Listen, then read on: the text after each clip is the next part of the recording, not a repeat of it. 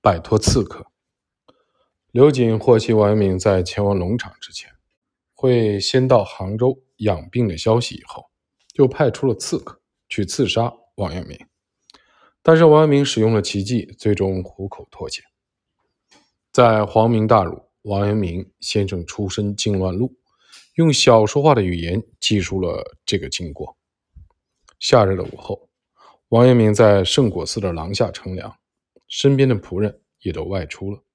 这时，两名头戴小帽、身着窄衫、貌似捕快的大汉突然闯入，他们腰悬利刃，口里说着北方话。问王阳明：“你是王主事吗？”王阳明回答说：“是。”两名大汉说：“我有话要告诉你。”两个人左右挟持王阳明而去。王阳明问：“去哪儿啊？”两个人说：“往前走，你就知道了。”王阳明以自己有病在身，不能迈步为由，拒绝前往。这两个人就说：“往前走没多远，我们一左一右把你扶着就行了。”王阳明没有办法，只好任由他们挟持而去。走了三里多路，有两个男的从后面追了过来。王阳明觉得这两个人面熟，追上来的两名男的就问王阳明：“官人认识我吗？我就是圣果寺邻居沈玉殷记啊。我们一直都听说官人是当今这个世上的贤人，平时不敢过来叨扰你。”刚才听说有人要把你挟持过去，害怕对你们不利，所以专门追过来了，看看官人有没有什么需要帮助的。两名大汉闻之，脸色骤变，对沈英二人说：“这个人是朝廷的罪夫人，你们怎么能够帮他呢？”沈英二人不搭理他，对他们说。朝廷都已经把人家贬官了，你怎么又过来没事找事啊？那两名大汉不听这一套，继续挟持王明前行。沈英二人也不肯罢休，紧紧的跟在后面。到了傍晚的时候，他们来到河边一处空房子里。两名大汉说自己是大内密探，在沈莹二人耳边悄悄地说：“我们实在是没办法，奉了主人。”刘瑾的命令要来杀王官人呐！你们没什么相关的，赶紧走，没必要在这待着。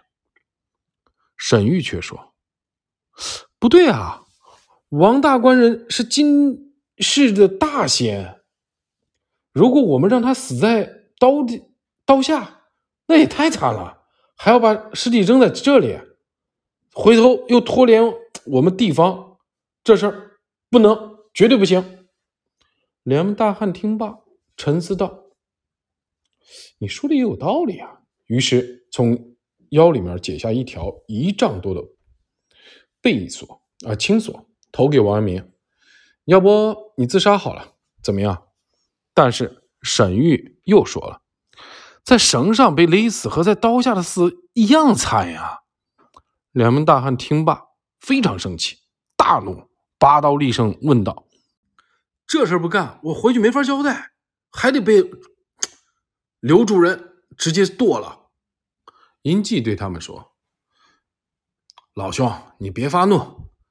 如果这个王大官人半夜自己投江了，死了，也是一个我完整的尸体，对吧？也不连累我们地方，你也可以回去。”汇报了事儿，这不是皆大欢喜的事情吗？两名大汉低头私语，过了一会儿，把刀收回了鞘中，然后对沈音两个人说：“嗯，如果要这样子的话，好像是可以的。”沈玉接着说：“王大官人估计也就今天晚上就挂了，要不然咱们出去买点酒一起喝，大家都喝醉了。”也别让王大官人想这事儿了，怎么样？两名大汉答应了，把王一鸣锁在屋里。王一鸣招呼沈莹二人说：“我今天晚上肯定要死了，麻烦你们跟我们家里的人说一声，帮我收尸吧。”沈玉提醒说：“如果我们去告诉你家人，你家人得有你的手笔的亲自的笔记啊，否则谁信呢？”王明说：“没事我袖子里面还有纸啊，可是我没笔啊。”沈玉起身回应说：“嗯，你放心，这事我去找那个酒家去借。”沈玉和一名大汉前往镇子里面买酒。殷季和另一名大汉在门外看守。过了一会儿，沈玉买酒回来了。两名大汉打开房门，放二人进去。两个人拿着瓢单进去之后，沈玉把瓢单斟满，递到了王阳明面前，不禁哽咽起来。王阳明安慰他说：“没关系，就是我得罪了这些阉党，死嘛也是我的命，你们不要自己难受了。”更没必要为我难受啊！然后他就把酒一饮而尽。殷季又将酒倒满，王阳明把酒送到嘴边抿了抿，然后给殷季说：“我不能再喝了。既然你们这么有情有义，我作为一个远处来的人，不如让我先写封家书吧。”沈玉将笔递给王阳明，王阳明从袖中取出纸来，挥笔赋诗一首。学道无成，岁月虚。天乎至此，欲何如？生曾许国残无补，死不忘亲，恨有余。自信孤中悬日月，岂论遗骨葬江鱼？百年臣子悲何极？日夜朝生弃子虚。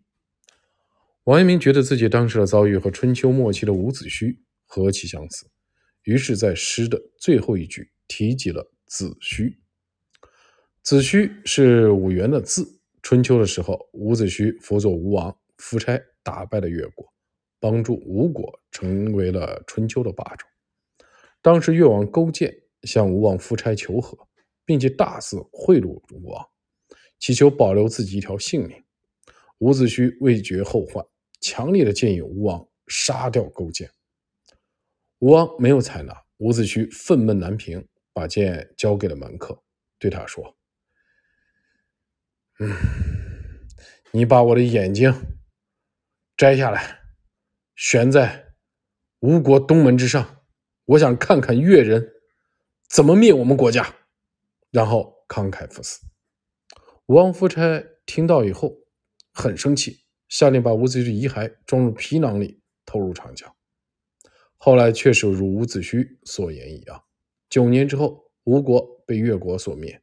这次轮到吴王向越王祈求留一命，但越王根本就没有留情，干净的痛快把吴王给杀了。言归正传，上文里面王阳明做的那首诗可以算是陈述忠臣孝子之情的千古名篇。写完第一首以后，王阳明诗兴未尽，于是又写了一首：“敢将世道一身担。”险将生醒万死干，满腹文章宁有用？百年臣子独无惭。涓流碧海金针剑，片雪天沟旧齿谈。西带衣冠谁上品？状元门第好奇难。之后，王阳明又写了一篇很长的绝命词，在最后用篆书提了“阳明已入水，沈玉”。因记报识字，在这篇绝命的词中，王阳明真真切切地表明了自己投水自杀之意。沈殷二人将绝命词告知两名大汉，那两名大汉本不通文字，不过看见王阳明的书法流畅秀拔，相顾惊叹，以为是天才。王阳明写完之后，又开始吟诵，四人一边听王阳明吟诵，一边交杯换盏。最后都酩酊大醉，将近半夜的时候，月朗星稀啊，两名大汉趁着酒兴，逼着王阳明投水自杀。王阳明回顾沈莹二人，嘱咐他们说：“赶紧跟我家说一声，一定要告诉我家人。”然后从河岸的滩涂往河里面走过去了。两名大汉开始在后面跟了一段，但由于喝了不少酒，所以走起路来东摇西晃，再加上恰逢涨潮。但不再跟了。二人站在岸边，远远的望着王明，突然，他们听到落水的声音。后来，一切又归于静寂。在岸边站了好久，两名大汉觉得王明投水自杀，确定无疑了。后来转念一想，觉得应该留下点儿王明自杀的证据，于是沿着河岸去搜寻，在岸边发现了一双鞋。借着水面上泛起了淡白月光，他们发现在水中还飘着一个薄绢的头巾。二人相顾而语。王主事果然死了。二人打算把这两个物证一并带走。这时，沈玉对他们说：“你留个东西啊，让早上过来人看到，知道这个王公是自己掉到水里面的，不然话传到了京城，谁给你们作证啊？”这两个大汉一听，哎，有道理，于是就把鞋子留下，只拿着头巾回去了。接下来我们再说圣果寺这边，仆人们发现王阳明没了踪影之后，都非常担心。住持也不知道去哪儿了。众人都提着灯笼四处瞎找，但一直没有发现任何的线索。后来不得已，只好把事情的这个整个过程跟王阳明的弟弟王王守文说了一声。当时王守文恰好到杭州来参加浙江的乡试，王守文一听非常吃惊，吓坏了。赶紧就找浙江的一些官员朋友，还有圣果寺的僧俗，到处找。就在这个时候，沈英这两个人跑来找王守文，把整个事情原委跟他说了一下，还把王阳明留下两首诗和绝命词一并交给了他。王守文一看，确定是兄长的亲笔，然后大放声大哭。不久，有人又捡到了河边那双鞋，并且把鞋送到了官府。官府派人把鞋转交给了王守文，这样一来，众人都确信王阳明真的投水自尽了。王守文将王阳明两首诗和绝命词寄回老家，家人看后都悲痛欲绝。父亲龙山公认为至少应该先去找王阳明的遗体，于是就派渔夫到王阳明落水处打捞，一连捞了好几天，啥也没找到。王阳明弟子们听到这个消息后，也是无不悲痛。唯独徐爱不相信王阳明已死。他说：“先生肯定没死，天生阳明，唱千古之绝学，岂如是而已？”哎，我今天啊，把很多这个古文只用白话文读出来了，可能对原文有所篡改啊。也就是说，这话啥意思呢？先生是千古以来开辟一个绝学的人，怎么可能就这么死了？据《明鉴异志录》记载，浙江的藩聂以及郡守杨梦英都认为王阳明挂了，于是，在钱塘江边设立灵堂凭吊。王明的家人也都身着丧服出席。前文已经说过了，王明少年时代就足智多谋，加上年轻时研究过兵法，所以对权谋术策非常精通。这次也不例外，他运用计略，成功的虎口脱险。从岸边离开那两名刺客以后，王明就在心里嘀咕：这条路一直通往河中，一直往前走的话，必死无疑。这样来，那两名刺客也就放心了。他们喝了那么多酒，河滩又软，石头和泥沙又多，他们不可能跟着走。于是，王明走下岸，脱下鞋子放在水边，再解下头巾扔到水里，又搬起块大石头，扑通一声扔到了里面。伪装了跳水自杀的现场，周围非常的昏暗，什么也看不到。那两名刺客以为他已经跳河了。王阳明沿着河滩走了好长一段路，发现了一处洞穴，于是就藏在里面，一直等到天亮。第二天，一艘小船经过这个地方，王阳明就跟着船往东走了。船家可怜他没有鞋，送给他一双草鞋。七天以后，小船抵达了舟山岛。王阳明在这儿又换了一个船朝前走，但事不凑巧遇上了暴风，小船往南漂了一天一夜，最终抵达了一块陆地。王阳明上岸一问，才知道这是福建的北部。后来，王阳明被巡航的兵船发现，士兵觉得他形迹可疑，于是就逮捕了他。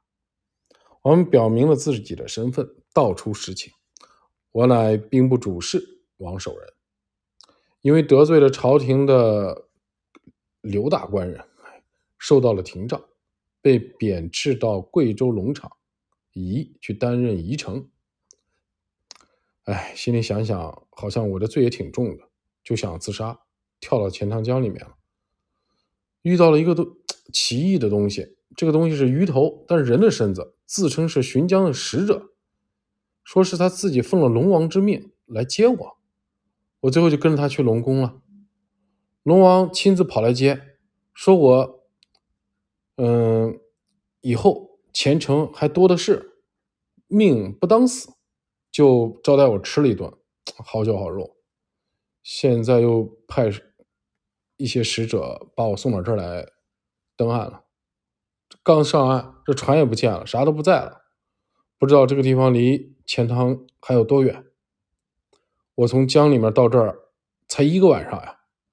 士兵们听罢，感感到好惊奇的事情啊，于是拿出好酒好菜款待王阳明。并派人向官府禀报。